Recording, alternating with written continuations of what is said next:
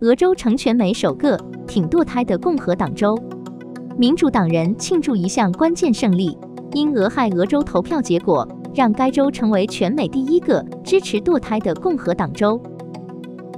以色列坚持继续袭击哈马斯。以色列国防部长重申，在哈马斯归还被俘虏人质之前，不会实施人道主义停顿。七国集团峰会东京展开，七国集团成员国代表齐聚东京，展开一连串的新讨论，内容包括如何应对以哈战争。澳洲全国性大停电，至今原因不明，数百万澳洲人的电话和互联网因无法解释的全国性停电而陆续中断。美国房市迈入负担能力最差年，